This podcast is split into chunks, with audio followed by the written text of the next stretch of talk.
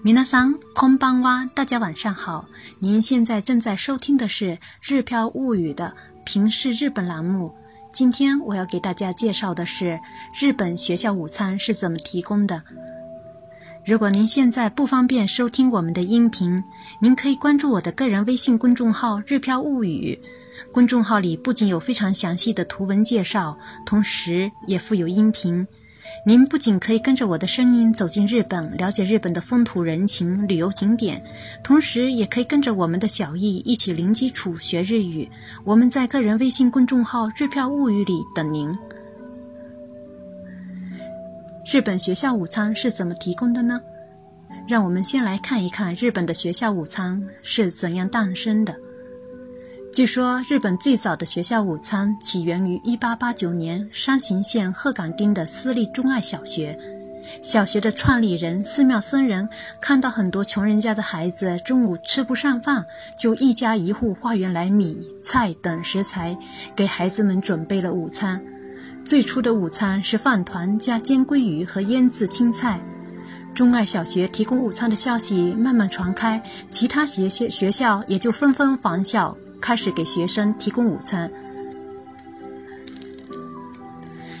二战期间，粮食不足曾使学校午餐难以继续。一九四七年开始接受美国和联合国援助的奶粉和面粉，给指定城市三百万儿童提供午餐。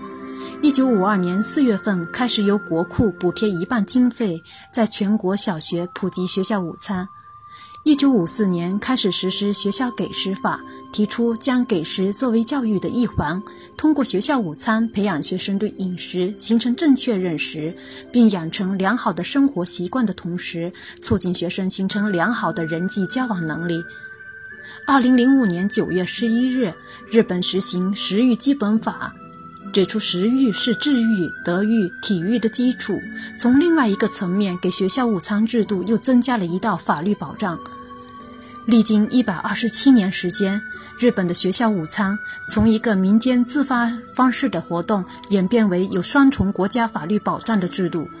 学校午餐的内容也从自由发挥式的简单菜谱，发展到现在经过精心设计的营养餐，一菜一汤，到现在的三菜一汤加牛奶。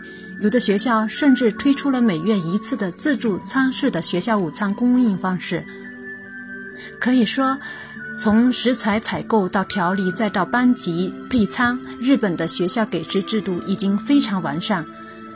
现在结合参加神户市市立小学的午餐实施活动体验，详细介绍日本小学午餐供应的具体情况。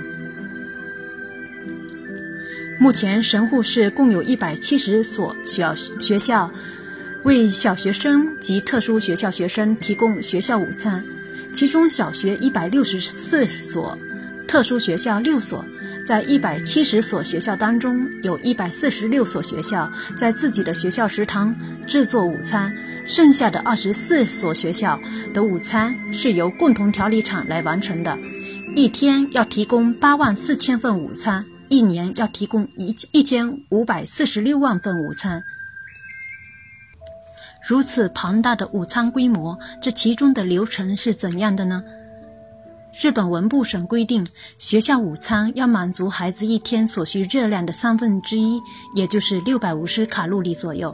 同时，钙含量应为人体一天所需量的二分之一。目前，神户市小学生一顿午餐食材的预算大约为两百三十三日元，剩下的人工费以及设备经费由神户市财政负担。首先，神户市食谱原案立案委员会的营养教师会根据午餐热量及营养要求以及预算制定初期的食谱。接着，初期食谱会送到经由学校和家长组成的食谱做成委员会讨论决定食谱，然后学校给食运营委员会承认食谱并许可食材采购。最后，通过神户市运动教育协会面向材料商采购食材。目前，神户一周五天的食谱当中有两天主食面包，三天米饭。大米采用神户市北区生产的大米，面包都是当天烤出来后送到各个学校的。面包和牛奶由专门企业提供。目前使用的牛奶是由共济农场提供的两百毫升无调整的牛奶。主菜、副菜当中所需要的蔬菜由神户市运动教育协会统一采购，尽量用日本国内生产的材料，特别是神户当地生产的时令蔬菜。在食谱内容方面会注意哪些呢？首先，保证一顿午餐热量在六百五十卡路里左右，蛋白质二十四克左右，钙三百三十毫克左右。铁含量三百毫克左右，食物纤维二十毫克左右，盐分控制在二点五克左右。其次，主食当中鸡肉、豆腐、鱼、牛肉交替使用。最后一个月会有一次特别食谱，或是当季料理，或是乡土料理。那么，他们又是在如何把关卫生方面呢？为了减轻家长们关于核辐射问题的担心，神户市会及时公布放射性物质检查报告。在十月份的食谱里附加了这么几行字：七月二十六号到八月二十四号已经检查完毕，大葱、茄子、红萝卜、卷心菜、冷冻牛肉、干燥梅子都没有检测出放射性物质，请大家放心。经过检查合格后的食材送到学校时，调理师也会检查食材的鲜度，确认是否混入异物，保证食材安全。另外，所有的午餐都是当天烹煮，不允许前一天提前煮好。所有烹煮完的食物必须在两小时内食用。烹调前，蔬菜会被放在三个不同的水槽里，经过多次换水，充分清洗。鱼肉等冷冻食物。保存时放在零下十五度的环境下保存，调理前的温度也有控制。鱼、肉、蛋会放在专用的容器里调理，防止二次感染。加热料理必须保持中心温度七十五度以上，连续加热一分钟。有食物中毒危险的贝类等，加热时应保持中心温度八十五度以上，连续加热一分钟以上。烹煮过程到分发过程全程佩戴口罩。着用专用的制服。为保持食堂卫生，会保持干湿分开，也会采用带活塞式的水槽或大锅，以便清洗后直接排水。目前采用的餐具为聚丙烯材料的餐具，餐具每六年会更换一次。如果碰到当天突然有台风、暴雨等警报，造成学校停课的话，当天所有的材料。所有的料理将全部作废。得知这个消息时，我其实是非常心痛的，因为粒粒皆辛苦嘛。但是呢，有关方面也是出于安全卫生考虑才出此对策。为了国家的下一代、国家、社会、地域、农牧渔业生产者以及学校，都对孩子们的学校午餐担负了相应的责任。正因为有了无数人的默默付出，安心、安全、营养的学校午餐供应系统才得以保障。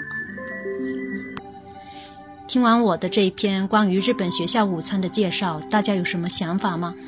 其实我在准备这一篇文章的时候，曾经查阅了日本文部省的相关的资料。其实我所看到的有关于日本学校午餐。供应系统的各个方面的资料，远比我现在要介绍，我现在所介绍的要来的仔细的多。